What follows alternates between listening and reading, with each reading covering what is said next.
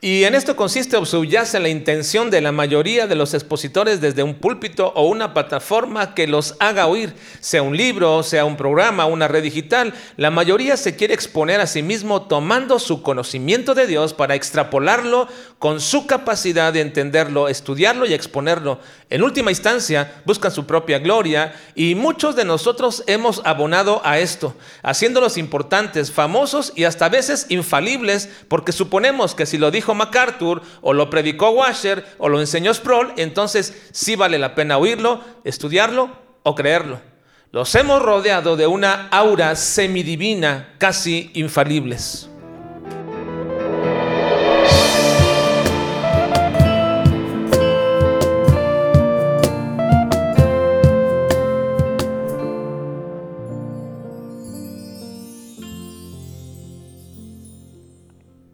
Estamos en la parte de 52 de nuestro estudio de Juan, en el capítulo 7, bajo el tema general, el rechazo de Jesús.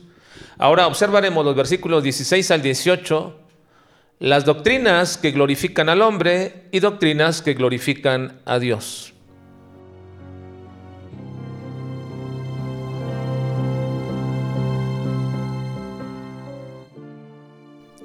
Cuando Cristo fue menospreciado por los judíos al decirle que cómo podría enseñar sin haber estudiado, hemos dicho que ese menosprecio se debía a que ellos no podían reconocer la autoridad de su doctrina o enseñanza debido a que no tenía un maestro ni una escuela que lo respaldara. En ese tiempo los rabís judíos estudiaban o en la escuela de Gilel quien sistematizó la interpretación de la Torah escrita, o en la escuela de Samai, quien fue determinante en la creación de la Mishnah, que interpreta la tradición oral judía. Estudiar en estas escuelas traía reconocimiento y autoridad para enseñar. Una mera autoridad proveniente de la reputación de esas escuelas, como sucede hoy día, cuando se menciona de qué universidad egresaron, si dicen de MIT, Stanford, UCLA o Harvard, consideradas las cuatro mejores universidades de Estados Unidos, uno pensaría que tales egresados tienen toda autoridad para decir lo que están diciendo. Creo que lo mismo sucede en el ámbito cristiano.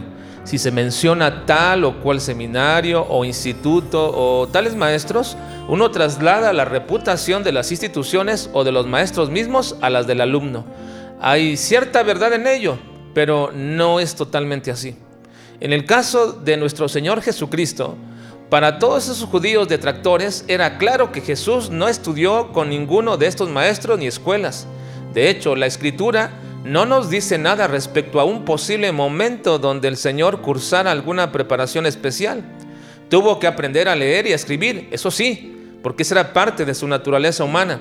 El aprendizaje experimental y personal como todo humano tenía que tenerlo, pero respecto a los asuntos de Dios, siendo el Dios y una de las personas de la Trinidad, él lo conocía todo.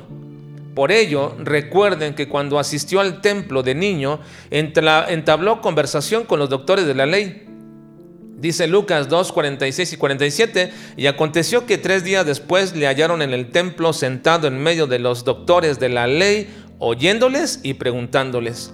Y todos los que lo oían se maravillaban de su inteligencia y de sus respuestas. Porque según el método de enseñanza de aquellos días, maestro y alumno preguntaban y respondían ambos.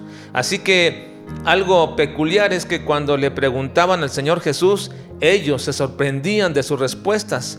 Era claro que él sabía las escrituras porque las estaba estudiando. Nos dice el mismo Lucas que estaba creciendo en sabiduría y estatura. Es decir, había un proceso de aprendizaje de acuerdo con su crecimiento físico. A sus padres les dijo que él debía estar en los negocios de su Padre, el verdadero Padre de Cristo, que es Dios. Por tanto, había una plena conciencia de su origen y de su necesidad de crecer en ese conocimiento. El Señor Jesús pudo tenerlo en este proceso de manera completa y perfecta que a diferencia de nosotros nunca podremos tener. Por esto, cuando le menospreciaban al decir que no tiene autoridad que lo respalde, él contesta. Jesús le respondió y dijo, mi doctrina no es mía, sino de aquel que me envió. El que quiera hacer la voluntad de Dios conocerá si la doctrina es de Dios o si yo hablo por mi propia cuenta. Cristo le da una bofetada a su orgullo hipócrita. Él les dice, ustedes pueden creerse sabios porque estudiaron con este o gran o aquel gran maestro, pero yo hablo la doctrina o enseñanza que Dios me ha dado y quien quiera puede darse cuenta si yo hablo por mí mismo o hablo por Dios. Definitivamente no hay forma en que alguien pudiera ostentar delante del Señor Jesucristo sus títulos, ni aquel tiempo ni hoy día.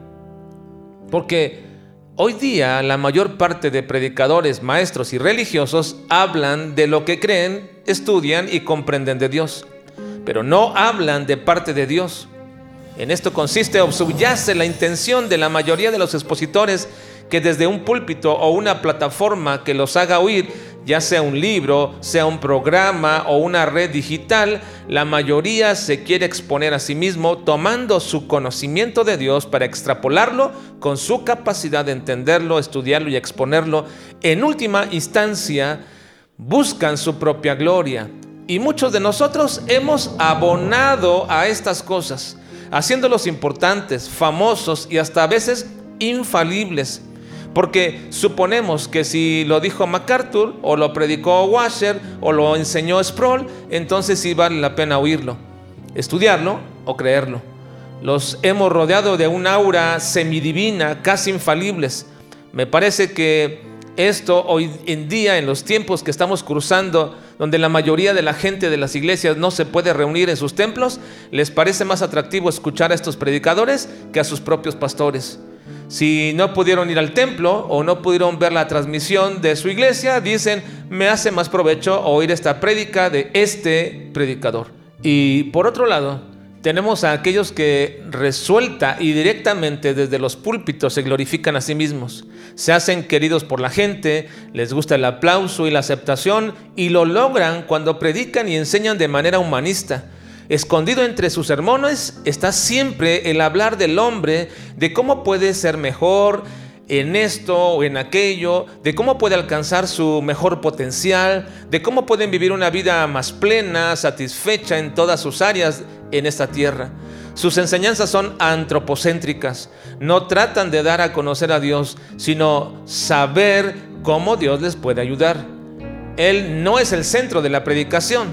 Si hablas de Él y de sus perfecciones.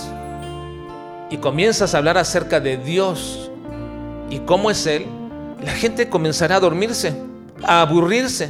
¿Por qué? Porque quieren anécdotas de tu vida o de alguien más que los entretenga. Uno que otro chiste que los haga sentirse alegres y pasar bien el rato. Y alguna cosa motivacional que los haga llorar. Pero háblales del Señor. Háblales de su supremacía háblales de su señorío, háblales de su soberanía y hasta los harás enojar. Dice Pablo a Timoteo, porque vendrán tiempo cuando no sufrirán la sana doctrina, sino que teniendo comezón de oír, se amontonarán maestros conforme a sus propias concupiscencias y apartarán de la verdad el oído y se volverán a las fábulas. La sana doctrina a la que Pablo se refiere no es un catálogo de doctrinas sistemáticas ni tampoco de distintivos de una denominación la sana doctrina es aquella que nos confronta con la persona santa y perfecta de Dios y nos hace humillarnos por ser tan viles y tan pecadores. Cuando alguien te endulza el oído con su prédica, no está predicando sana doctrina. Pero sobre todo, la sana doctrina siempre e indefectiblemente te conducirá a glorificar a Dios. Esta es la doctrina que glorifica a Dios. Y eso fue lo que dijo Cristo. En el versículo 18 dice, el que habla por su propia cuenta, su propia gloria busca, pero el que busca la gloria del que le envió, este es verdadero y no hay en él injusticia. Amén.